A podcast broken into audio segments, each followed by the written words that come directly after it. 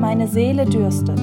Der Podcast über Sehnsucht und Perspektiven aus der Reihe 60 Sekunden mit Gott. Heute mit Pfarrer Thomas Hartmann.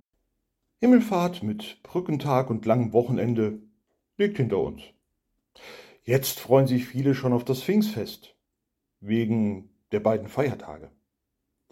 Dieser Montag heute, er steht irgendwie dazwischen.